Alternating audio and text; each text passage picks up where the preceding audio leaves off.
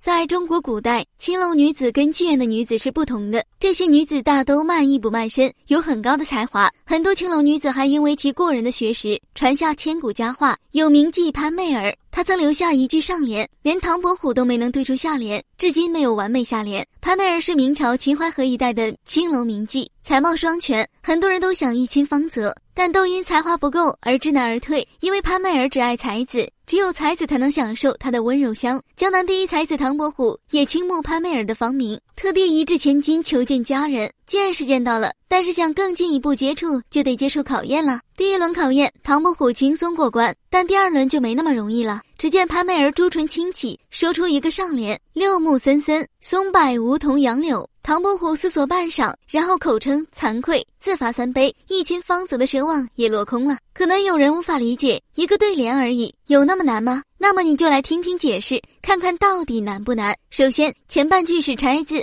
六个木组成森，而森呢，也就是木的意思。然后后半句六个字不仅是木字边，而且既可以是三种树木，也可以是六种树木。更绝的是，首字六与末字柳还是同音押韵，所以诸如六水渺渺、江河湖海汪洋之类的就不能算是工整了。首先，上联用了数字六，下联就不能出现了。其次，这个下联的首尾两字并无呼应。唐伯虎虽然给出了一个下联，但是却不能给出一个完美的下联。骄傲如他，不完美自然就不愿意说出口了，就只能愿赌服输了。不知大家是否有更好的下联呢？可以一起来探讨一下哦。